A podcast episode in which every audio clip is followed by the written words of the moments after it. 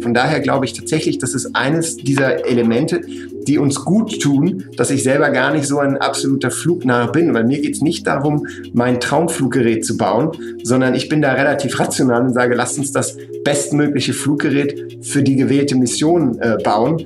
Und ähm, das wird nicht so sehr durch meine persönliche Agenda getrieben und ich glaube, hin und wieder tut uns das auch ganz gut an der Stelle, ehrlich gesagt. Ich sehe genug Projekte weltweit, gerade in der Luftfahrt, die in der Hybris von Gründern oder Chefs ja, scheitern. Chefgespräch, ein Podcast der Wirtschaftswoche mit Beat Balzli. Ja, herzlich willkommen zu einer weiteren Folge des Vivo Podcasts Chefgespräch. Mein Name ist Beat Balzli und ich bin der Chefredakteur der Wirtschaftswoche. Tja, wenige Sachen im Leben nerven mehr, als im Stau zu stehen. Ohnmächtig sitzt man am Steuer und fragt sich, warum man nicht früher losgefahren ist oder gleich die U-Bahn genommen hat. Durchschnittlich 120 Stunden stehen allein die Deutschen pro Jahr in innerstädtischen Staus. Das kostet die hiesige Volkswirtschaft je nach Berechnungsmethode bis zu 80 Milliarden Euro im Jahr. Das lässt sich ganz einfach lösen, denken sich gerade Manager von Großkonzernen wie Airbus und Boeing und auch von deutschen Startups, womit wir bei meinem heutigen Gast wären. Er reist gerne durch Asien, kümmerte sich in einem früheren Leben bei Siemens um den Aufbau von Hightech-Startups und ist heute total total abgehoben. Denn Florian Reuter steht auf autonom fliegende Batterietaxis, die er am liebsten der ganzen Welt verkaufen würde. Reuter leitet als CEO das Bruchsaler Unternehmen Volocopter, an dem Großkonzerne wie Daimler, DB Schenker und Intel beteiligt sind. Hallo Herr Reuter, schön, dass Sie heute bei mir zu Gast sind. Hallo Herr Beizli, ich freue mich auch. Ja, Herr Reuter, wir werden uns heute über Mobilitätskonzepte, Megacities, Spielzeuge für Superreiche und Gütertransporte in der Luft unterhalten. Zu Anfang muss ich Ihnen aber eine sehr private Frage stellen. Können Sie im Homeoffice den Verlockungen in Ihrem Kühlschrank widerstehen? Also ich kann das ähm, prima. Ja, wir haben zwei kleine Kinder zu Hause und ähm, von daher ist das, was bei uns im im Kühlschrank ist sowieso schon ganz gut vorsortiert, weil die greifen sich auch alles, was da ist. Das heißt, wir versuchen insgesamt den Vorrat an Süßigkeiten gering zu halten. Und wenn ich mich dann mal verlustige, dann kriege ich sofort eins auf die Finger von meinen Kindern. Wie gefällt es Ihnen im Homeoffice? Ehrlich gesagt bin ich jemand, der gerne im Büro ist. Ähm, insbesondere wenn es darum geht, ähm, Ansprachen auch ans Team zu halten, die Interaktion zu haben in Workshops und so. Da weiß ich den persönlichen Austausch schon sehr zu schätzen. Ähm, ich genieße das Homeoffice hin und wieder, aber insgesamt bin ich doch froh, dass wir zumindest im beschränkten Rahmen aktuell auch wieder persönlich vor Ort sein können. Aber ganz, ganz vielen Leuten auf dieser Welt, Millionen inzwischen, denen geht es gerade ganz anders. Die sind ganz gerne zu Hause im Homeoffice. In Deutschland will ja Arbeitsminister Hubertus Heil jetzt sogar ein Gesetz einführen, das 24 Homeoffice-Tage vorschreibt ja. äh, pro Jahr. Den Menschen ist also, das wird die Zukunft sein, dass man für mehr zu Hause arbeitet. Man wird also deutlich weniger pendeln, die Städte werden entlastet. Und ich frage mich, wer braucht künftig überhaupt noch Flugtaxis? Darauf wollen Sie also hinaus. Ähm, nein, da mache ich mir ehrlich gesagt keine Sorge, weil ähnlich wie ich jetzt gerade reagiert habe, gehe ich davon aus, ähm, dass es noch ausreichend viel Bedürfnis auch nach persönlichem Austausch geben wird ich meine, auch in Zeiten von Videokonferenzen und so sind ja trotzdem auch die Flieger voll gewesen vor der Krise, solange das noch ging. Das heißt, offensichtlich ist dieses Bedürfnis, sich vor Ort ein Bild zu machen, persönliche Kontakte und Beziehungen aufzubauen, ein wirklich sehr stark ausgeprägtes, in meinen Augen auch ein sehr stark menschliches, ähm, ähm, ja, ureigenstes Interesse. Und vor dem Hintergrund mache ich mir da keine Sorgen zu. Sie haben schon recht, vielleicht führt das zu veränderten äh, Mobilitätsbedürfnissen, Mobilitäts... Ähm, Szenarien, die wir vor uns sehen. Aber wir gehen davon aus, dass egal welches Szenario sich dann hier herauskristallisieren wird, das Flugtaxi seinen festen Platz ähm, einnehmen wird. Aber der Trend und der Zug nach Hause, also die Sehnsucht zu Hause zu arbeiten, ist schon ziemlich groß. Und wenn man sich die allgemeinen Trends zum Beispiel anguckt, äh, sind auch die Zahlen inzwischen klar, oder? Allein in New York sinken die Immobilienpreise gerade um 10 bis 20 Prozent, weil alle ins Grüne außerhalb der Stadt ziehen und dort im Homeoffice arbeiten wollen. Also, dass Sie das so optimistisch sehen, gibt es da auch ein Worst-Case-Szenario bei Ihnen?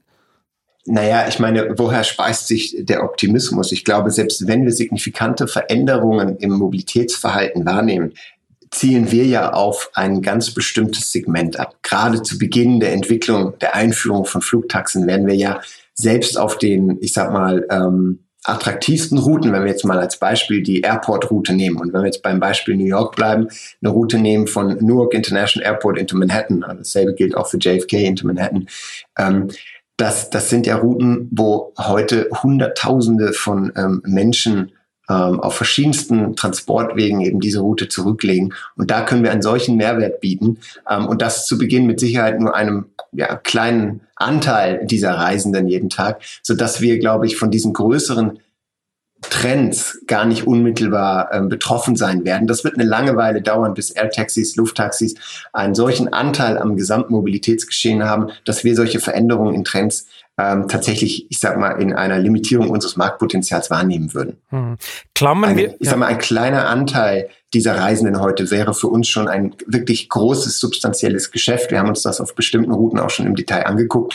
Ähm, wenn wir am Anfang auch nur ein Prozent ähm, einer solchen Route bedienen können, dann ist das schon ein enorm attraktives ähm, Geschäft für uns. Wenn wir das jetzt auf die gesamte Welt skalieren, dann reden wir da schon von einem Milliardenmarkt. Diese Märkte sind gigantisch groß. Dieser Podcast wird präsentiert von O2 Business. Mit den neuen O2 Business Unlimited Tarifen sollen sich Geschäftskunden keine Gedanken mehr machen, ob genug Sprach- oder Datenvolumen vorhanden ist. Sie sollen sich nur noch entscheiden, welche Anwendungen für sie wichtig sind. Mehr dazu unter o2business.de.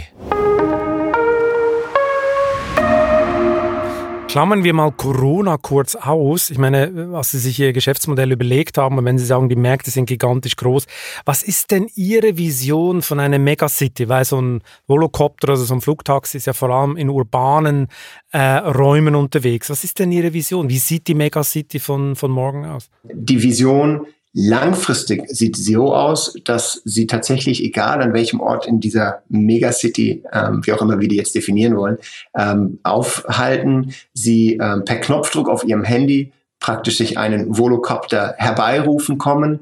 Der kommt dann wie von Geisterhand geflogen, also voll autonom äh, möglichst nahe zu ihnen ran in einer Welt, wo Internet of Things allgegenwärtig ist, Infrastruktur mit Fluggeräten interagieren kann, können wir uns auch äh, durchaus vorstellen, dass es gar keine ausgewiesene Infrastruktur mehr bedarf, sondern der kann einfach auf der nächsten ausreichend großen flachen Fläche ähm, in ihrer Nähe landen. Sie steigen ein und der Volocopter fliegt sie dann vollautomatisch eben wieder ähm, möglichst nah auch an ihren Zielort hin. Und so umfassend wollen wir diesen Service eines Tages dann anbieten. Und in meinen Augen ähm, ist das auch eine, eine, eine Entwicklung, die sich so gar nicht aufhalten lässt. Es ist nur eine Frage der Zeit, wie schnell und wie ausgeprägt wir dann ähm, uns auf dieses Szenario hier zu bewegen. Und da sehe ich durchaus Unterschiede in den unterschiedlichen Weltregionen. Zum Beispiel? Also die Offenheit, ähm, solche neuen Verkehrsmittel zu nutzen, ähm, ist unserer Meinung nach tatsächlich in gerade in asiatischen Städten besonders ausgeprägt. Vermutlich auch, weil dort eben die Probleme verursacht durch Stau und insbesondere auch Verschmutzung äh, oftmals noch größer sind als in den ähm, westlichen Städten, also wenn wir jetzt Westeuropa oder auch Nordamerika als Beispiele nehmen. Ähm, das heißt also, dort scheint eine extreme Offenheit zu sein, sich auf dieses neue Transportmedium auch einzulassen und auch wirklich direkt ähm, voll und ganz einzulassen. Das heißt also nicht nur eine einzelne Testroute einzuführen, sondern vielleicht auch gleich mehrere Routen und das dann möglichst schnell äh, zu skalieren, um den Mehrwert dann eben auch wirklich zu heben. Ähm, und ähm, vor dem Hintergrund kann ich mir durchaus vorstellen, dass wir hier in bestimmten Gebieten wie beispielsweise europäischen Metropolen eher einen langsamen Rollout sehen werden, wohingegen ich mir gut vorstellen kann, dass in bestimmten asiatischen, insbesondere auch südostasiatischen Städten, wir eine viel stärkere, schnellere ähm, Ausbreitung unserer Services sehen werden. Sie haben ja den ersten Prototypen, glaube ich, für, für Flugtaxi und Flugtaxi-Haltestelle in Singapur präsentiert. Wie lange ging es eigentlich, dass Sie da an den Start durften? Also wie viel Vorlauf eigentlich und wie viel Connection mussten Sie aufbauen und über welchen Kanal sind Sie überhaupt da rangekommen? Ähm, Im Falle von Singapur war das äh, sehr spannend. Singapur ähm, ist auf uns zugekommen. Also wir hatten über unsere ähm, Fortschritte in der Zulassung hier in Deutschland, aber auch beispielsweise über unseren autonomen Flug in Dubai 2017 doch so viel weltweites Interesse bereits geweckt, dass dann eine Delegation aus Singapur nach Deutschland gekommen ist. Damals noch, das war äh, genau der Zeitpunkt der internationalen Automobilausstellung in Frankfurt. Und dann haben wir uns mit dieser Delegation in Frankfurt vor Ort getroffen. Und das war der erste, ähm, sag mal, Berührungspunkt. Und seitdem hat sich dann der Austausch immer weiter ähm, intensiviert. Wir haben Stück für Stück alle Spieler, die relevant sind in Singapur, wie die Luftfahrtsicherheitsbehörde, das Verkehrsministerium, ähm, die Behörde, die den Luftraum managt, ähm, das, ähm, die Wirtschaftsbehörde nach und nach alle an den Tisch gebracht. Ähm, und so haben wir uns Stück für Stück über einen Zeitraum von vielen Monaten aneinander, sag ich mal, ähm, gewöhnt, einander Vertrauen aufgebaut, bis wir dann tatsächlich ähm, im Rahmen der internationalen Transportation Systems Messe in Singapur, die einfach ein weltweiter Showcase für die Transportindustrie äh, ist, gemeinsam das Ziel gesetzt haben, im Rahmen dieser Masse Urban Air Mobility, also Lufttaxis, wirklich greifbar zu machen in all seinen Facetten. Das heißt nicht nur pilotiert, bemannt, im Herzen der Stadt zu fliegen, sondern das auch voll integriert in den Luftraum dort zu tun, sodass auch die örtlichen Behörden unsere Flugbewegungen vor Ort tracken können und dann idealerweise das noch zu kombinieren mit eben dem Voloport, das heißt unserer ähm, Takeoff- und, und, und, und Landestation, die wir tatsächlich im Herzen der Stadt, in der Marina Bay aufbauen durften für die Dauer dieser Messe und ähm, somit wirklich die Möglichkeit hatten, das direkt vor Ort live einem ähm, sehr prädestiniertem Publikum vorzuführen und gleichzeitig natürlich auch über die Weltpresse dann äh, in die gesamte Welt zu kommunizieren. Es war ein absolut aufregendes Erlebnis auch für uns, alle Beteiligten. Wie, wie muss ich mir das vorstellen? Sie haben gerade äh, äh, erzählt, wie Sie mit den verschiedenen Behörden in Singapur äh, zu tun hatten. Sie haben ja auch zwangsläufig mit vielen Behörden in Europa und in Deutschland zu tun. Was ist denn der größte Unterschied, der Ihnen aufgefallen ist? Weil Behörden haben hierzulande ja einen sehr schlechten Ruf, gelten als langsam, verstaubt, äh, nicht, äh, nicht sehr technologiefreundlich. Ist das so? Hat sich das Klischee kom komplett bestätigt oder wie ist der Unterschied? Da kann ich eine lustige Anekdote zu erzählen. Also die Frage ist absolut legitim. Mit dem Vorurteil sind wir tatsächlich auch angetreten. Ähm, ich muss sagen, ich sehe es heute etwas differenzierter. Ähm, die Welt der Luftfahrt ist sehr stark dominiert von der amerikanischen und der europäischen Luftfahrtsicherheitsbehörde. Mit Sicherheit auch dadurch getrieben, dass eben Boeing und Airbus die dominierenden Industriespieler in dem Umfeld der Luftfahrt sind. Alle anderen Geografien orientieren sich in der Regel, was die Regulierung angeht, entweder an der EASA, der Europäischen Luftfahrtsicherheitsbehörde, oder an der FAA, der amerikanischen Luftfahrtsicherheitsbehörde.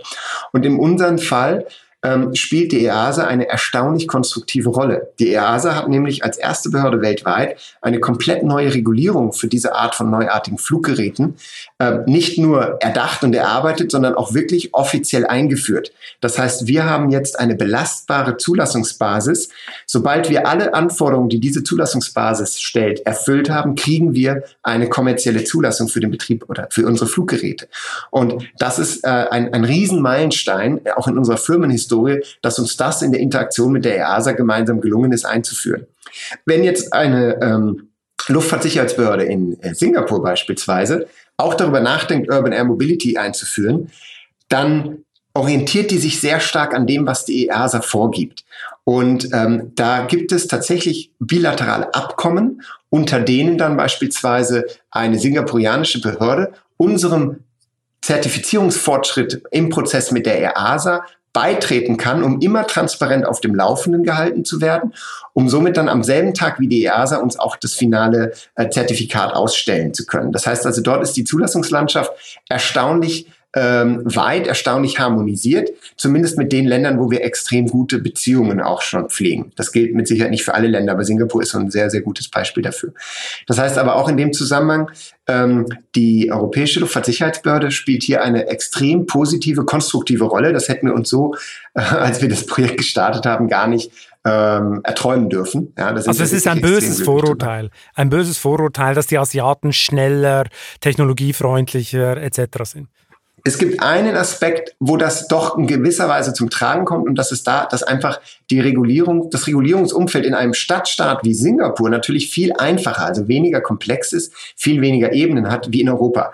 Ich habe früher, und das ist die Anekdote, immer gewitzelt, in Paris ist es brutal schwer. Da kann der der äh, Bürgermeister oder die Bürgermeisterin in dem Fall von Paris sagen, ich möchte gerne Lufttaxis. Aber dann muss sie sich mit der Region abstimmen, mit dem Departement, äh, mit der nationalen Regierung, auch allen Behörden dort und dann auch noch auf der europäischen Ebene abstimmen. In Singapur ist es mir möglich, alle relevanten Leute um einen Tisch zu versammeln und das schaffe ich sogar an einem Tag. Und das ist natürlich schon ähm, ein, ein, Vorteil, der einfach sich auch auf die Geschwindigkeit der Umsetzung auswirkt. Und deswegen ist Singapur auch unter dem Aspekt für uns ein extrem spannendes ähm, Beispiel. Aber um, wie Sie ja vielleicht auch be bekommen haben, haben wir jetzt auch in Paris unglaublich Traktion, haben letzte Woche verkündet, dass wir gemeinsam ähm, mit verschiedenen Stakeholdern, den relevanten ähm, Spielern in Paris vor Ort, eben auch Urban Air Mobility nach Paris bringen wollen. Und auch da wieder bin ich total positiv überrascht, wie effektiv und schnell das doch auch funktionieren können, kann, wenn alle äh, Beteiligten auch wollen. Also da hat Singapur immer noch einen leichten Vorteil, aber ich muss sagen, da bin ich wirklich positiv angetan, wie das jetzt in Paris gelaufen ist. Aber jetzt stellt sich doch jeder die Frage, der diesen Podcast hört, äh, warum erzählen Sie nicht, äh, wir machen äh, äh Flugtaxi-Betrieb in Berlin? Warum gibt es das nicht in Deutschland? Also auch in Deutschland sind wir mit verschiedenen ähm, Städten sehr intensiv im Austausch. Interessanterweise mit Berlin bisher nicht so intensiv. Da gibt es einzelne Privat- Unternehmen oder Privatpersonen, die da schon sehr aktiv auf uns zugegangen sind. Ähm, von offizieller Seite her noch nicht, Stand heute. Aber es gibt andere, wie beispielsweise das Ruhrgebiet, ähm, München, Frankfurt, Stuttgart, die sind da tatsächlich ähm, auch schon sehr aktiv. Auch Hamburg möchte ich hier an der Stelle nennen, ähm, tatsächlich schon sehr aktiv. Ähm, natürlich ist Paris ähm, die größere Metropole, ähm, aber Berlin ist natürlich ein, ein, ein, klarer Kandidat auch für unsere Dienstleistungen hier in Deutschland. Trotzdem drängt sich ja die Frage ein bisschen auf. Sie haben ja überall ihren, Ihr Gerät schon präsentiert, haben jetzt ja. von Paris geschwärmt und so. Äh, fehlt denn in Deutschland ein bisschen der Spirit für solche Sachen, auch für solche Innovationen, für solche dann doch äh, bahnbrechenden Neuerungen? Ich glaube, was den Einsatz der Flugtaxis angeht, nicht wirklich. Also wir hatten ganz interessanterweise ja ähm, auch letztes Jahr einen öffentlichen Flug in Stuttgart gemacht, am Mercedes-Benz-Museum, ähm, wo über 12.000 Menschen gekommen sind, um den Volocopter fliegen zu sehen. Und wir haben in dem Zuge auch viele Umfragen gemacht, dann vor Ort. Das Interessante war, dass die Offenheit für diese, für den, für den Nutzen dieser Dienste oder auch die Einführung dieser Dienste in den Städten viel, viel positiver war, als wir auch wieder zunächst angenommen hätten. Wo sich allerdings diese Skepsis ähm, ein bisschen niederschlägt, ist schon ähm, in der öffentlichen Meinung hin und wieder, in der Presse sieht man das, naja, Flugtaxis, welchen Mehrwert bringen die wirklich? Ähm, werden dann die Himmel über uns verdunkeln und so weiter. Also solche Bilder werden dann schon ab und zu gemalt. Sowas hören wir in anderen Ländern eigentlich weniger. Also diese sehr kritische Berichterstattung und so, die, glaube ich, ja, ist eher typisch für hier, aber das ist auch vollkommen okay. Ich denke, das gehört zum kritischen Diskurs in einer offenen Gesellschaft, wie wir sie hier haben, auch dazu. Also von daher ist das für uns ähm, vollkommen okay. Ja, und Leute mit Flugangst, die werden sich natürlich die Frage stellen, wie bewältigt so ein autonom fliegendes Flugtaxi ein typisch deutsches Problem? Sprich das Funkloch. Braucht es da nicht 5G? Ist nicht die rein schon die Infrastruktur in Deutschland dem gar nicht gewachsen? Also zum einen mal, es gibt mit Sicherheit Menschen mit Flugangst und die werden auch nicht die Ersten sein, die das Flugtaxi nutzen. Nee, das glaube ich auch. Ähm, wir sind grundsätzlich gar nicht auf Mobilfunk angewiesen. Ja? Also zunächst mal ähm, fliegen wir pilotiert am Anfang, einfach um auch die Zulassungshürde und die Akzeptanzhürde möglichst niedrig zu legen.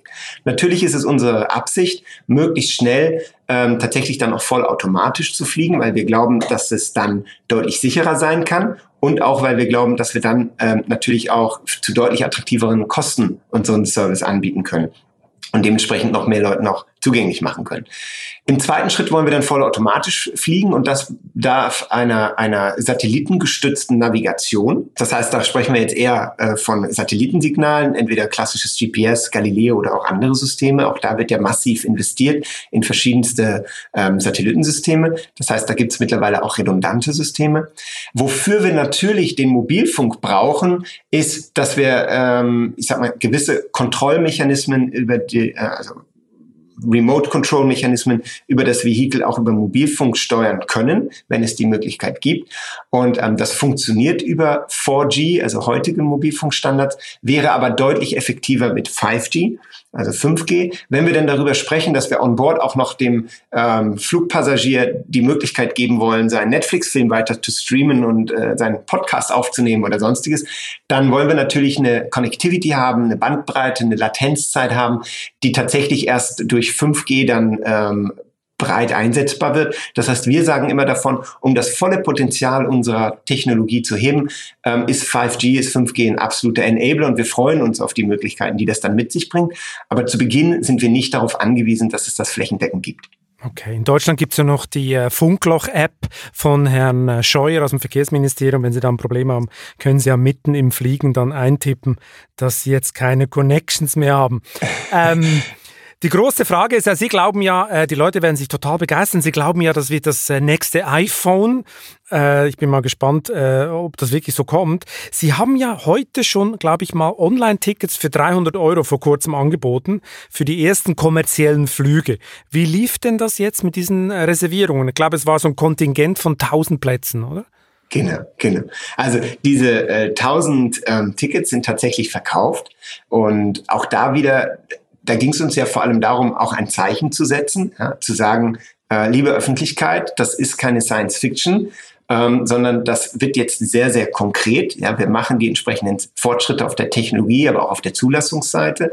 Ähm, wir haben die Offenheit in der Gesellschaft, auch bei den Städten, alle, ich sag mal, notwendigen Puzzleteile kommen jetzt Stück für Stück zusammen, so dass wir davon ausgehen, dass wir in den nächsten zwei Jahren dann in der Lage sein werden, tatsächlich die ersten kommerziellen Routen auch anzubieten. Und wir haben Fans überall auf der Welt und denen wollten wir jetzt wirklich die Möglichkeit geben, sich früh auch entsprechend ähm, hier die Möglichkeit zu sichern, dann sehr früh auch mit einem Volocopter mitfliegen zu können. Die Aktion haben Sie sich ja so ein bisschen abgeschaut von Elon Musk und Co., oder? Die ihre künftigen Weltraumflüge für Touristen so promoten. Bei Ihnen landet man allerdings nicht auf dem Mond, sondern höchstens in München. Aber Sie haben gesagt, in zwei Jahren, das ist alles noch sehr vage, äh, es ist sehr unbestimmt. Also jetzt mal, mal Butter bei die Fische. Wann genau startet denn der erste kommerzielle Volocopterflug? Also es gibt ja einen Grund, warum wir da immer etwas vorsichtig sind mit diesen Aussagen, weil am Ende des Tages wird unsere Zeitleiste ganz massiv von den Zulassungsbehörden bestimmt. Und wenn ich jetzt ein konkretes Datum nenne, dann setze ich damit indirekt auch die Zulassungsbehörde unter Druck. Und das ist natürlich nicht das konstruktive, vertrauensvolle Verhältnis, was wir hier gemeinsam leben aber wollen. Vielleicht würde es helfen mal, wer weiß. ja, aber das wäre dann schon äh, etwas. Ein äh, Misstrauensvotum, meinen Sie? Auf, ja, auf riskant gespielt. Und äh, tatsächlich entspricht das nicht dem, dem Geist, äh, mit dem wir da tatsächlich auch gemeinsam zusammenarbeiten. Also vor dem Hintergrund bitte ich da um Verständnis, dass wir da immer etwas vage bleiben, um eben genau diesen Effekt nicht auszulösen. Aber ich kann Folgendes auf Ihre Frage sagen. Wir haben eben dadurch, dass es jetzt eine klare Zulassungsbasis gibt, ähm, sind wir in der Lage, einen ähm, belastbaren Entwicklungsplan da äh, entgegenzustellen. Und es sieht so aus, wenn wir unsere Hausaufgaben machen, dann sind wir in etwas mehr als zwei Jahren soweit, alle Anforderungen der Luftfahrtbehörde ähm, ähm, zu erfüllen. Und dementsprechend ist das unser Ziel, das ist unser Ehrgeiz, das auch innerhalb dieses Zeitrahmens dann zu schaffen. Welche weiteren Nachfragen, vielleicht auch gegebenenfalls neue Hürden, wir wollen es nicht hoffen, dann entlang des Weges auf uns warten oder uns dann auch noch durch die Behörden weiterhin gestellt werden. Das lässt sich jetzt noch nicht final abschließend beantworten. Deswegen immer auch da ein Grad an Wahrheit dabei.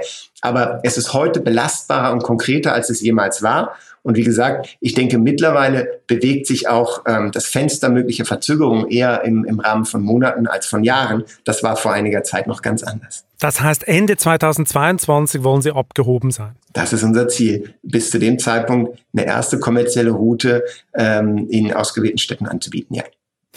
Wenn ich richtig informiert bin, durfte bislang niemand Drittes in so einem Volocopter mitfliegen. Äh, trauen Sie Ihrer eigenen Technik nicht? Also meine Redakteure möchten sofort mitfliegen, das kann ich Ihnen garantieren. Äh, die würden Ihnen sofort die Bude stürmen, aber offenbar darf niemand mitfliegen. Also Sie sind doch noch ein bisschen misstrauisch oder wie? Das ist tatsächlich so. Das hat mit Misstrauen nichts zu tun. Ähm, wenn ich misstrauisch äh, wäre, dann würde ich auch keinen Testpiloten diesem Risiko aussetzen, weil wir haben ja die Möglichkeit, extrem viele Funktionen auch unbemannt zu testen und das tun wir. Aber wir fliegen natürlich auch schon seit geraumer Zeit mit Testpiloten, weil es einfach auch gewisse Human Factors, wie wir das immer nennen, auch gibt, ähm, die hier mit äh, einfließen müssen. Das heißt also, nur mit allein mit Messgeräten kann ich noch nicht ähm, tatsächlich das Komfortgefühl oder das Steuergefühl des Piloten und so weiter ähm, abschließend erfassen. Von daher hat es damit nichts zu tun, sondern es geht einfach darum, dass wir das Thema hier extrem ernst nehmen, ähm, jetzt nicht auf, auf ich sag mal, zum Wohle eines kurzen PR-Stunts äh, unsere langfristige Roadmap aufs Spiel setzen wollen. Es gibt da mit Sicherheit auch andere Projekte weltweit, die damit etwas laxer umgehen, aber ähm, da haben wir eher Sorge bei. Wir würden uns wünschen, dass jeder extrem stringent den Luftfahrt ähm, Regeln da auch folgt. Und die besagen nun mal, dass wir erst dann wirklich, äh, ich sag mal, Passagiere, kommerzielle Passagiere, und das würde dann auch ähm, Journalisten und ähnliches ähm, einschließen, in, mit unserem ähm, Fluggerät transportieren, wenn wir auch die entsprechende Zertifizierung dafür haben. Wir haben zurzeit eine Testzulassung, das ist wunderbar, da können wir unglaublich viel schon mitmachen. Aber bis wir wirklich ähm, ich sag mal, unbedarfte Dritte, verzeihen Sie den Ausdruck, äh, mit an Bord nehmen, dann warten wir eben auch die entsprechende Zulassung ab. Ja, Elon Musk lässt ja so einen unbedarften Dritten wie Tom Cruise mit seiner äh, SpaceX-Rakete zu ISS e äh, fliegen. Gab es denn noch keinen Superreichen, der gesagt hat, Herr Reuter, ich lege hier mal so richtig was auf den Tisch, wenn ich mal mitfliegen darf? Also wenn Sie mich so fragen, es gab tatsächlich eine Ausnahme auch. Sehen Sie, sehen Sie, ich wusste es doch. es gibt immer Ausnahmen. Ich möchte, ich möchte ganz explizit darauf hinweisen, ähm, in der Tat, dass das eine ganz, ganz schwierige Diskussion damals war. Und zwar ging es darum, ähm, Intel ist einer unserer Gesellschafter. Das heißt also, Intel hat sehr früh auch in Volocopter investiert und ähm, der Intel-CEO Brian Krzanich hat damals gesagt, Florian, ich will den Volocopter live auf der CES, also der Consumer Electronics Show in Las Vegas, dem Weltpublikum vorführen. Lass mich damit fliegen, ich habe eine Pilotenlizenz, ähm, das können wir doch machen. Ich weiß doch, wie sicher euer Fluggerät ist. Und ähm, da haben wir echt geschluckt und lange überlegt und diskutiert, wie man sowas eventuell umsetzen kann, weil für uns als junges Unternehmen hier aus Süddeutschland ist das natürlich auch eine gigantische Möglichkeit, der Weltöffentlichkeit hier unsere Fähigkeiten auch vorzuführen. Am Ende kam ein Kompromiss dabei heraus. Und zwar war es, da hat sich dann herausgestellt, dass es sowieso extrem schwierig sein würde, innerhalb dieses Zeitrahmens ähm, für die USA eine entsprechende Fluggenehmigung zu bekommen und dann auch noch ihn darauf zu qualifizieren, dass er mit dem Volocopter fliegen darf und so weiter.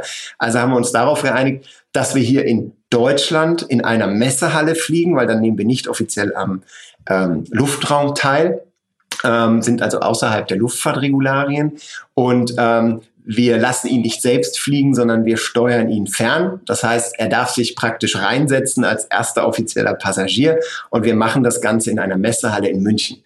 Und dabei drehen wir dann ein Video, was wir dann im Rahmen des Auftritts auf der CES in Las Vegas dann auch entsprechend zeigen können, wo er eben ähm, als erster tatsächlich nicht Testpilot äh, mit dem Volocopter fliegt. Gesagt, getan, Intel hat wirklich eine riesige Messehalle in der Messe München angemietet und wir haben ihn dort einmal mit dem Volocopter äh, abheben und fliegen lassen und haben das dann gemeinsam äh, auf der CES der Weltöffentlichkeit vorgestellt und sind bei dem, bei der Gelegenheit dann auch noch live auf der Bühne geflogen, nur dann eben ohne Passagier an Bord, weil uns das Risiko und auch die Haftungsfragen und so weiter, die damit einhergehen in den USA zu groß waren. Von daher haben wir das dann auf die Art und Weise gelöst. Aber das war tatsächlich ex, äh, ich würde sagen, absolut außergewöhnliche Umstände. Es klingt so ein bisschen nach Laila, das, so, so hieß, glaube ich, dieser Hund, den die Russen mit äh, ja. Sputnik, Sputnik. einmal hochgeschossen haben und die Amerikaner hatten das totale Trauma, aber Laila konnte ja nicht selber, äh, selber äh, lenken und so durfte er auch nicht lenken, der Intel-Chef.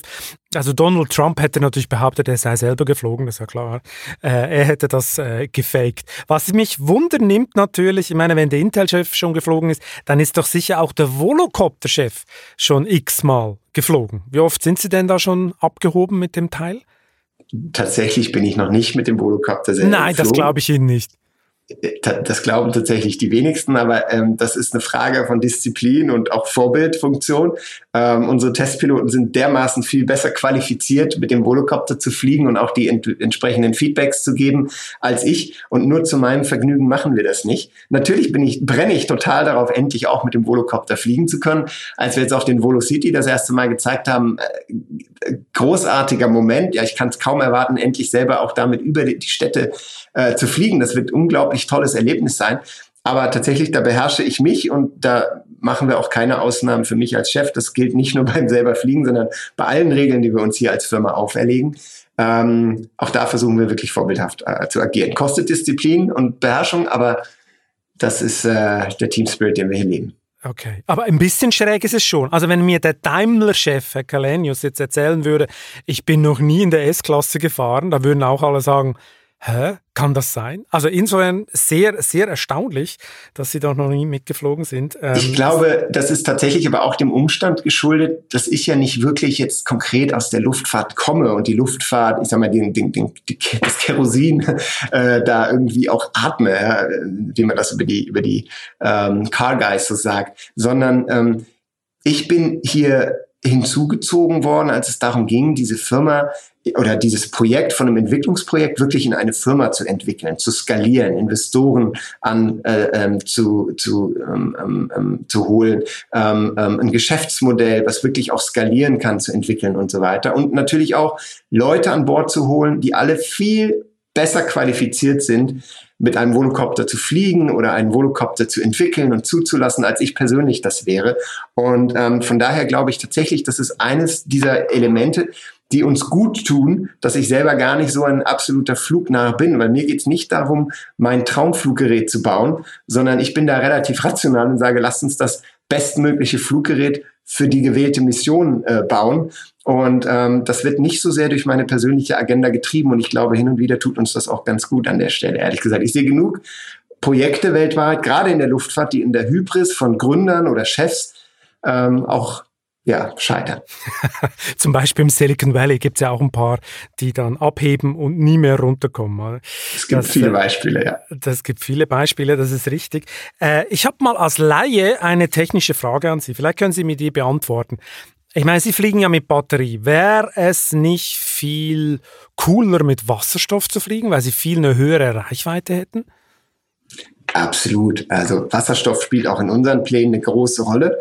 Ähm, wir haben da auch gemeinsam mit unseren Partnern ähm, Daimler unter anderem auch schon sehr, sehr genau hingeschaut, sind allerdings zu der Erkenntnis gekommen, dass wir doch ein paar Jahre von der Marktreife jetzt für unsere Anwendung entfernt sind. Einfach aufgrund der ähm, Komplexität der Wasserstoffsysteme, auch der, ähm, der notwendigen ich sag mal, Sekundärsysteme, ja, die wir noch drumherum auch bauen müssten, um das alles in unserem Fluggerät zu äh, integrieren, ist es Stand heute einfach noch zu groß, zu schwer und zu teuer. Aber wir sehen ganz klar die technische Entwicklung auch dort und wir denken, dass wir in wenigen Jahren, Größenordnung fünf, äh, so weit sein können, dann auch ähm, unsere Batterie durch einen Wasserstoffantrieb, also eine Brennstoffzelle, äh, die, die durch Wasserstoff gespeist wird, äh, dann zu ersetzen. Das heißt, wir sehen dort sehr großes Potenzial wollen aber nicht darauf warten, bis es auch wirklich praktikabel umsetzbar für uns ist. Und von daher sind wir ähm, jetzt ganz entschieden mit der Batterie äh, vorangeschritten. Und das, das ist das einzige Kriterium ist die, ist die Reichweite, oder wie? Da gibt's mehrere. Also die, ich sag mal, der Grad der Verbreitung von Wasserstoff sowohl in unserer Anwendung beim Lufttaxi als auch beim Automobil wird sich natürlich auch dadurch bemessen, wie steil ist die Entwicklungskurve bei den Batterien. Und die war ja in der Vergangenheit durchaus ähm, beeindruckend. Das heißt, auch für uns wird sich dann natürlich in fünf Jahren die Frage stellen, lohnt es sich jetzt aus Leistungsgesichtspunkten, also Reichweite, ähm, Geschwindigkeit, auf Wasserstoff umzusteigen oder lohnt es sich aus Kostengründen umzusteigen? Und das werden wir uns natürlich ganz genau angucken, aber wir freuen uns, wenn wir zu dem Zeitpunkt dann die beiden Optionen Batterie und Wasserstoff haben sollten, um dann eben die für den Kunden beste Lösung auch anbieten zu können. Wenn wir jetzt ganz weit nach vorne gucken, äh, ganz viele Jahre nach vorne und wir gehen jetzt mal davon aus, das, was Sie vorhaben, klappt auch. Das muss ja nicht so sein. Dazu Tun kommen wir. noch, dazu, da kommen wir noch später dazu. Aber gehen wir jetzt mal davon aus, es klappt. Am Ende sollen also unzählige Flugtaxis über Megacities verkehren, jeder Flug zu einem Preis von einer normalen Taxifahrt. Ähm, wie soll denn das so günstig und vor allem ohne Crash möglich sein? Das fragen sich ja alle, oder? Günstig und kein Crash, wenn wir da unzählige Flugtaxis da oben haben. Genau, also günstig hängt tatsächlich auch bis zum gewissen Grad von, vom Volumen ab, also der Menge an Fluggeräten, die wir bauen und betreiben. Also von daher hat das, gibt es da tatsächlich einen gewissen Zusammenhang, den Sie da jetzt hergestellt haben. Ähm, wie soll das Ganze ohne Crash ablaufen? das ist also äh, solche Dinge kann man heute bereits wunderbar simulieren. Wenn Sie sich vorstellen, dass alle 30 Sekunden ein Volocopter von einem Voloport abhebt. Und das wäre schon eine extrem hohe Frequenz. Ja, alle 30 Sekunden hebt einer von einem Landepad ab und geht auf seine Route. Dann haben Sie zwischen jedem Volocopter 500 Meter Distanz.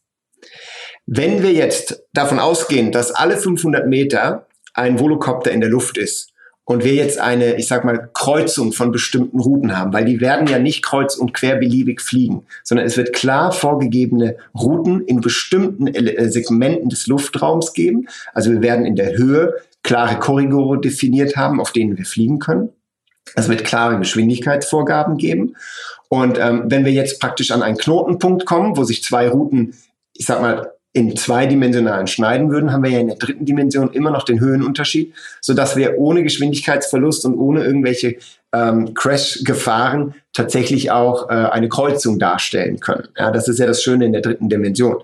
Das Ganze wird so ablaufen, dass ich einmal einen zentralen Koordinationsmechanismus habe, der also alle möglichen äh, Kapazitäten in der Luft dynamisch abbilden kann. Also in, in, der, in der dritten Dimension kann ich mir dann meinen Tunnel sozusagen für den Flug dann buchen. Das macht das Fluggerät natürlich vollautomatisch. Aber es wird für jeden Flug individuell seine aktuelle Flugroute inklusive Berücksichtigung von Wettereinflüssen, Wind, Thermik, sonstiges anmelden dann wird es eine Freigabe für diese Flugroute geben und diese Flugroute wird dann für dieses individuelle Flugobjekt entsprechend gesperrt werden für alle weiteren Fluggeräte, die koordiniert in diesem Luftraum dann zu dem Zeitpunkt sind.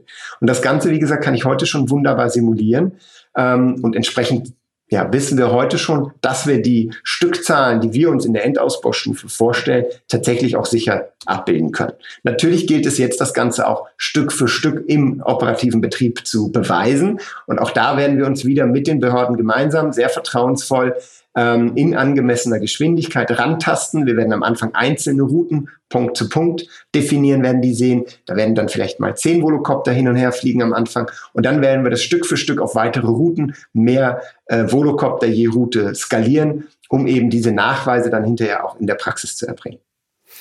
Ich muss Ihren Optimismus, den muss ich noch ein bisschen grillen, weil Sie haben ja das Gefühl, das wird eine Massenbewegung. Wir haben es vorher schon gehört. Wie mit dem Handy. Am Schluss haben alle einen Volocopter, mal ein bisschen übertrieben gesagt. Aber eigentlich glaubt Ihnen das heute ja fast keiner, diese Vision. Ich habe mir mal durchgelesen, die Analyse von äh, JP Morgan, die sagen, Flugtaxis, ja, das wird nur was für, das wären nur Spielzeuge für Superreiche. Dann haben bayerische Forscher, haben sich mal das Ganze angeguckt, äh, durchgerechnet und sind sind zum Schluss gekommen, das wird höchstens eine Nischenanwendung, weil mit tiefen Preisen kann man die Infrastruktur nicht mal refinanzieren. Das klingt alles ziemlich vernichtend. Woher kommt denn Ihr Optimismus? Also in der Tat, es gibt ja durchaus auch kritische Stimmen und das ist vollkommen okay. Woher kommt mein Optimismus? Als wir hier angetreten sind vor vielen Jahren, und wir sind ja wirklich schon lange ähm, unterwegs. Ne? Also seit 2011 gibt es Volocopter. Äh, da war das tatsächlich Glaube daran, dass es dieses Potenzial gibt. Und dieser Glaube ist mittlerweile tatsächlich einer tief verwurzelten Zuversicht gewichen. Warum? Weil wir einfach auf allen Ebenen Technologie, Zulassung, notwendiges Ökosystem in der Stadt inklusive Lademöglichkeiten, Landemöglichkeiten, Luftraummanagement, aber eben auch die öffentliche ähm, Meinung, die öffentliche Akzeptanz unglaublich viel Fortschritte gemacht haben. Und gerade wir als Volocopter haben ja auch massiv investiert, auf allen diesen Dimensionen zu zeigen, wie das Zusammenspiel funktionieren kann und wie wir tatsächlich auch dann dieses Potenzial der Technologie heben können. Und vor dem Hintergrund sehe ich heute keine unüberwindbaren Hürden mehr vor uns. Ähm, wir sind absolut überzeugt, dass es so kommen wird. Ich denke, worüber man tatsächlich noch trefflich diskutieren kann, ist, sind es dann hinterher 500.000 oder 5.000 Volocopter in einer bestimmten Großstadt? Ich denke, das ist eine, ein, ein ähm, Durchdringungsgrad, über den man tatsächlich dann äh, diskutieren kann, der aber meines Erachtens auch nur eine Frage der Zeit ist. Noch kurz zu Ihrer Bemerkung vorhin. Wir gehen absolut nicht davon aus, dass hier unkoordiniert äh, einzelne Reiche mit Flugtaxis durch die Gegend fliegen. Das, daher ja auch der Begriff des Flugtaxis. Als Volocopter planen wir keinen Verkauf an äh, Privatmenschen, sondern für uns ist, steht ganz klar im Vordergrund dass der professionelle Betrieb einer Flotte, die ähm, einem Gesamt, einer gesamten Öffentlichkeit sowohl Einwohner als auch Besucher einer Stadt zur Verfügung gestellt wird, ähnlich wie das eben heute auch eine Taxiflotte darstellt. Das heißt, es geht darum, effizient diese Assets dann auch als Allgemeinheit zu nutzen. Selbst wenn wir dann diese Zulassung haben, das Fluggerät an sich kann so sicher sein, wie es will. Es wird immer jemanden geben, der sich eine abartige Idee einfallen lässt und es schafft, mit dem Fluggerät gegen eine Wand zu fliegen oder jemand anderen zu Schaden zu bringen. Und vor dem Hintergrund haben wir auch deshalb klar gesagt, nein, wir wollen die Kontrolle über den Betrieb, über die Sicherheit, die Qualität das, die, die Customer Experience des Betriebs behalten. Und deswegen geben wir unsere Fluggeräte nicht aus der Hand, schon gar nicht an Individualpersonen, sondern wir betreiben sie gemeinsam mit ausgewählten Partnern ähm, in Betreibergesellschaften, dann lokal, weltweit vor Ort ähm, um eben diese Kontrolle über die Qualität, über die Sicherheit ähm, des Betriebs unserer Fluggeräte auch zu ähm, haben. ich muss Ihren Optimismus nochmal challengen, zum letzten Mal. Und über was wir bis jetzt überhaupt nicht geredet haben, äh, ähm, beim Siegeszug der Volocopter, sind ja die lästigen Konkurrenten. Von denen gibt es ja ein paar. Airbus, Boeing, Lilium in Deutschland, Kitty Hawk vom deutschen Ex-Google-Mann äh, Sebastian Truhn. Und nicht zu vergessen äh, gibt es noch den chinesischen Anbieter Ehang, oder? Seine Flugtaxis ist, die fliegen ja bereits im Gegensatz zu ihren. Und er baut gerade eine Fabrik für 600 Flieger pro Jahr. Also nochmal, wie wollen Sie denn dieses Rennen gewinnen? Danke für diese Steilvorlage. Gut. Also, ich wusste es. Um, um, um das erste äh, Missverständnis aufzuklären. Also, es ist nicht so, dass E-Hang fliegt und wir nicht fliegen. Wir fliegen auch. Wir fliegen ähm, genau wie E-Hang auch. Der Unterschied ist, dass E-Hang tatsächlich Journalisten einfach mal so mitfliegen lässt, ohne jegliche Zulassungsgrundlage. Ähm, und das ist eben etwas, was wir äh, extrem kritisch sehen. Also vor dem Hintergrund verwehre ich mich dagegen, zu sagen, E-Hang fliegt und wir fliegen nicht. Nee, nee, wir fliegen. Aber die, die machen keine kommerziellen Flüge? Keine kommerziellen Flüge? Die machen Flüge, keine ja? kommerziellen Flüge, weil sie haben keine Zulassung dafür. Ähm, okay. Es ist tatsächlich so, dass das eines der großen Rätsel unserer Industrie ist, unter welcher Zulassung E-Hang überhaupt die Flüge, die sie zeigen, bisher abwickeln. Also von daher ist das tatsächlich ein ganz spannendes Thema. Aber ich möchte erstmal mit den anderen genannten ähm, Parteien starten. Also Airbus, Boeing. Ich selber komme ja ähm, vom Hintergrund her unter anderem auch von Siemens und ähm, habe dort ganz stark das Innovators Dilemma erlebt. Das heißt, ich weiß, wie schwierig es ist, einen solchen komplett neuen Markt, der auch neue äh, Fähigkeiten, neue Fluggeräte erfordert, ähm, erfolgreich anzugehen. Und vor dem Hintergrund glaube ich, dass wir da als unabhängiges, junges Unternehmen viel bessere Startvoraussetzungen, Erfolgsvoraussetzungen äh, haben, als das bei Airbus oder Boeing der Fall ist. Wir sehen es in der aktuellen Corona-Krise.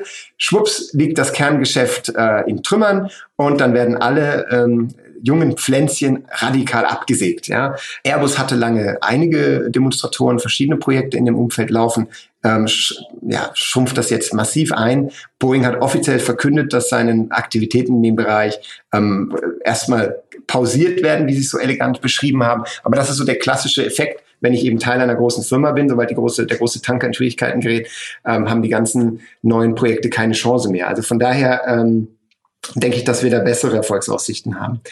Ähm, beim Thema Lilium oder auch Kitty Hawk, was Sie angesprochen haben, Kitty Hawk, die ja mittlerweile sich mit Boeing verbündet haben, heißen jetzt Whisk. Ähm, das ist ein interessantes Projekt.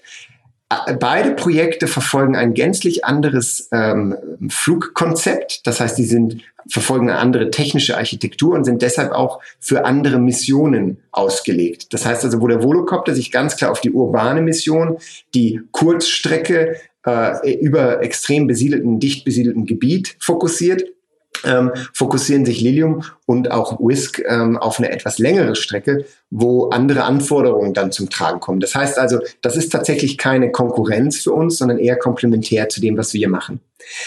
E-Hang auf der anderen Seite ist tatsächlich vom technischen Konzept her unserem nicht ganz unähnlich, fokussiert sich auch auf die urbane Mission. Wir haben auch großen Respekt vor den Fähigkeiten, die E-Hang da mittlerweile ähm, ähm, entwickelt hat über die letzten Jahre. Gleichzeitig, und ich glaube, das ist der große Vorteil, den wir hier haben, in dem direkten Vergleich mit E-Hang, sind wir eben extrem vertrauensvoll mit den führenden Luftfahrtbehörden dieser Welt äh, unterwegs, machen da auch nachweislich unsere Fortschritte, wie zum Beispiel, dass wir eine von der EASA anerkannte Designorganisation sind. Das ist, wir sind bisher die einzigen weltweit, die dieses Zertifikat haben. Es ist so ähnlich wie eine Banklizenz. Das heißt also, wir kriegen die Bestätigung von der EASA, dass wir in der Lage sind, solche neuartigen Fluggeräte kompetent unter den gegebenen Prozessen, Entwicklungsprozessen, die uns vorgegeben sind, auch zu entwickeln. Das hat niemand anders auf der Welt zum jetzigen Zeitpunkt. Ähm, das heißt also, wir sind extrem ähm, eng in der Verzahnung mit den Luftfahrtbehörden weltweit. Und bei EHang stellt sich jeder die Frage, ähm, wie agieren die dort und wie wollen die ihr aktuelles Design wird auf gar keinen Fall zulassbar sein unter den geltenden Richtlinien. Das heißt, wenn überhaupt, dann müssen sie ein komplett neues, anders designtes Fluggerät entwickeln. Das wird einiges an Zeit kosten. Wenn ich das jetzt richtig verstehe, E-Hang sind die Schmuddelkinder der Branche aus Ihrer Sicht. Ich würde es jetzt so nicht selber sagen, aber wenn Sie es vereinfachen wollen, dann könnte ich mir durchaus vorstellen, dass manche dazu Ja sagen. Wie muss ich mir das dann vorstellen, wenn Sie jetzt Ihr Geschäft entwickeln in den letzten äh, nächsten Jahren? Sie haben es schon erwähnt, Daimler, Intel äh, sind bei Ihnen eingestiegen. Werden jetzt weitere Partner dazukommen? Mit Sicherheit ja. Ähm, also wir haben extrem davon profitiert, ähm, ich sag mal, eine sehr breite Gesellschafterbasis zu haben, Investorenbasis zu haben. Jeder strategische Investor, den wir an Bord genommen haben, Daimler Intel natürlich sehr prominent, aber wir haben ja auch Firmen wie Micron, auch ein Halbleiterhersteller, ein Chiphersteller, ähm, Firma wie Geely aus China, äh, auch ein ähm, Automobilhersteller. Japan Airlines, Mitsui Sumitomo als Insurance, also als Versicherungsgesellschaft. Da haben wir ja wirklich extrem breite Schultern, die uns jedes Mal wieder ein Stück Glaubwürdigkeit geben, die uns ähm, extrem gute Partner in bestimmten Bereichen unseres Ökosystems auch ähm, geben. Und vor dem Hintergrund gehe ich davon aus, dass wir auch weiter Raum haben für weitere strategische Partner in anderen Bereichen, die jetzt heute ähm, noch nicht von den bestehenden Partnern besetzt sind. Und ähm, da haben wir auch ganz konkrete Gespräche mit verschiedenen Spielern, ja. Und was muss ich mir darunter vorstellen? Aus welcher Branche kommen dann die? Also aus welchem Bereich? Also gerade im Bereich ähm, ähm, Telekommunikation, Luftfahrt im weiteren Sinne, auch Zulieferindustrie, ähm, Real Estate im Sinne von, ähm, wer betreibt denn die großen Hotels, die großen Shoppingcenter weltweit? Wer hätte denn dann auch Zugriff auf die äh, benötigte Landeinfrastruktur und so? Das sind so Bereiche, wo wir durchaus noch ähm, sehr gute Potenziale für enge Zusammenarbeit bis hin zu einem Invest auch ähm, mhm. sehen. Die Deutsche Bahn wäre doch auch ein perfekter Partner, oder? Die großen Strecken mit dem Zug und die Feinverteilung mit dem Flugtaxi. Spannend, dass Sie es ansprechen. Ähm, in der Tat, die Bahn ist ein sehr attraktiver Partner. Ähm, wir haben auch einen sehr guten Draht zu diversen Stellen mit der Bahn und indirekt ist die Bahn über DB Schenker ja bereits heute bei uns investiert. DB Schenker ist ja 100 Prozent Tochter der Deutschen Bahn als Logistikunternehmen äh, mit großem Interesse an unserer Volodrone, die ein Derivat unseres ähm, ähm, Passagier, also unseres Lufttaxis darstellt. Und von daher ist ja die Deutsche Bahn indirekt über DB Schenker bereits heute bei uns investiert. Indirekt, aber äh, so wie ich Ihre Reaktion, wenn ich die richtig deute, da ist noch mehr möglich, oder? Weil irgendwie ist es ja logisch, dass eine, eine, eine Bahn, die äh, große Strecken fährt, dass die dann auch ein System sucht, eine Feinverteilung zu organisieren. Das würde doch perfekt passen, oder? Tut es tatsächlich. Also deswegen denkt die Bahn ja auch aktiv darüber nach, zum Beispiel auch Landeplätze auf äh, großen Verkehrsknotenpunkten, wie sie nun mal auch ähm, Bahnhöfe und so darstellen, tatsächlich auch zu installieren. Das heißt also, eine Partnerschaft, eine Zusammenarbeit ist da in meinen Augen ähm, absolut sinnvoll und erstrebenswert. Ob das dann so weit geht, dass man auch ein direktes Investment tätigt, das ähm, wird sich weisen. DB Schenker haben Sie ja schon äh, erwähnt, die sind ja ähm, interessiert an dieser äh, Warentransportdrohne. Äh, ist das am Ende in Deutschland zumindest das realistischere Geschäftsmodell, dass man mit diesen Transportdrohnen äh, ein Geschäft macht? Also ich glaube, am Anfang tut sich die Öffentlichkeit damit einfacher, weil man ja erstmal, ich sag mal, auch äh, unkritische äh, Routen fliegen kann. Ja? Ähm, am Ende des Tages sehen wir aber eben den, den, den besonderen Mehrwert tatsächlich darin, auch die urbane Logistik ähm, weiter zu verbessern. Und das können wir mit unserer Volo Drone. Die wird dieselben Sicherheitsanforderungen erfüllen wie unser Volocopter, in dem die, oder unser Volo City, in dem die Passagiere mitfliegen. Und dann spielt es eigentlich viel mehr eine Rolle, was könnte denn potenziell am Boden passieren. Das heißt, am Ende des Tages wird die Drohne dieselben Sicherheitsanforderungen wie unser manntragenden Volocopter erfüllen müssen. Ähm, und das können wir eben mit unserem System auch darstellen. Von daher gehe ich schon davon aus, dass hinterher diese Zulassungsumgebungen konvergieren. Die neue Zulassungslandschaft der EASA, ähm, ich sage mal, nimmt das auch schon vorweg. Und von daher werden beide Geräte gleich sicher sein. Und ich gehe davon aus, dass wir über die Zeit für beide Geräte volle öffentliche Akzeptanz auch gewinnen. Und die lässt sich dann so einfach steuern wie meine Bürodrohne, mit der ich ab und zu rumspiele? Oder wie muss ich mir das vorstellen? Das lässt sich tatsächlich heute schon. Also Sie können uns hier in Bruchsal besuchen kommen. Sie hatten es vorhin angesprochen, wir lassen in der Regel ja keine Leute damit fliegen. Und schon gar ähm, keine Journalisten, genau schon gar keine Journalisten, aber wir haben sogar auch da schon mal, äh, äh, ich sag mal, zumindest die Möglichkeit eingeräumt, Volocopter fernzusteuern. Und das ist tatsächlich mindestens so trivial wie so eine kleine Spielzeugdrohne. Eigentlich sogar noch einfacher, weil unsere Geräte natürlich noch mit viel komplexerer Technologie ausgestattet sind, um, um die Fernsteuerung extrem einfach und intuitiv zu machen. Also von daher die Antwort auf Ihre Frage ist ja, wenngleich wir auch da wieder nicht davon ausgehen, dass jemand sich eine Volodrone kauft und die für seine Zwecke nutzt, sondern da werden wir auch ausgewählte Partnerschaften, wie beispielsweise mit DB Schenker oder auch anderen großen Logistikunternehmen oder Retailunternehmen ähm, ähm, eingehen, die dann ganze Flotten an Volodrones professionell betreiben werden. Und mit denen sind Sie auch schon am Reden? EDK oder Rewe oder was muss ich mir vorstellen? Ja, Food Delivery wäre eine Möglichkeit, ähm, aber generell, wenn es einfach darum geht, eher weniger die ein, das einzelne ähm, Food-Paket oder das einzelne ähm, ähm, Paket von Amazon meinetwegen jetzt an, äh, an, an den, an, zum Endkunden zu bringen, also die Last Mile. Dafür ist unser Volodron zu groß. Wir fokussieren uns eher auf die Optimierung der Logistikkette dahinter. Wir sprechen hier von der Middle Mile, wo wir mit, dem, mit der Volodron wirklich ganz neue Möglichkeiten eröffnen. Zum Beispiel ein, ein, ähm, eine, eine ganze Paketstation in einer Innenstadt neu zu befüllen. Ja, das wäre so eine Größenordnung, die wir mit der Volodron wunderbar ähm, ähm, erledigen können. Das heißt, wir denken eher über solche äh, Anwendungsszenarien nach. Das heißt, die Deutsche Post wird bei Ihnen einsteigen will ich jetzt nicht ausschließen. Aber jetzt haben Sie zu lange jetzt, gezögert, also offenbar steht jetzt, steht jetzt nicht unmittelbar an. Nicht unmittelbar, aber man hat schon mal geredet, wenn ich das richtig interpretiere, die leichte Zögerung. Ähm, letzte Frage, Herr Reuter. Was wurde eigentlich aus diesem berühmten Yoga-Ball, auf dem ein Prototyp vom Volocopter 2011 gelandet ist? Steht er bei Ihnen im Büro in einer Vitrine oder entspannen Sie sich damit im Homeoffice? Nein, tatsächlich haben wir die, ähm, den großen Ehrgeiz, unseren Worten stets Taten folgen zu lassen. Und wenn es uns gelingt, ne, und meine Zuversicht ähm, heute haben Sie ja schon mehrfach angesprochen, tatsächlich unsere Pläne konkret umzusetzen dann hoffen wir, dass wir eines Tages mit diesem Yoga-Ball, der ja damals wirklich Luftfahrtgeschichte geschrieben hat, nur die wird natürlich umso bedeutungsvoller, je erfolgreicher wir sind in der Zukunft, dass wir dann irgendwann tatsächlich auch die Gelegenheit haben, das nochmal in einem Firmenmuseum oder anderweitig dann auszustellen. Das wäre natürlich unser großer Traum, weil es einfach bedeutet, dass wir wirklich unseren Anspruch, einen gesellschaftlichen Wandel ähm, ähm, mit beeinflusst zu haben, ähm, ja, wahr geworden ist. Und dementsprechend heben wir den gut auf, achten auf ihn wie einen Augapfel, damit wir ihn dann, wenn wir unsere Ziele alle verwirklichen konnten, ähm, und man beachte das Wenn, ähm, das zeitliche Wenn, dann auch entsprechend in Szene setzen können. Herr Reuter, wir warten alle gespannt auf des, den Yogaball im Verkehrsmuseum oder wo auch immer, wenn er dann genau. auftaucht. Es war ein sehr entspanntes und interessantes Gespräch. Äh, vielen Dank äh, und bis zum nächsten Mal. Herr Balzli, Ihnen auch vielen Dank. Wer jetzt endlich wieder auf dem Boden der Tatsachen landen will, dem empfehle ich die aktuelle Titelgeschichte der Wirtschaftswoche über die Revolution bei Lidl. Spoiler, da bahnt sich gerade die Disruption der Lebensmittelindustrie an, aber mehr verrate ich hier jetzt nicht. Ich wünsche Ihnen viel Spaß beim Lesen und eine schöne Zeit bis zum nächsten Chefgespräch.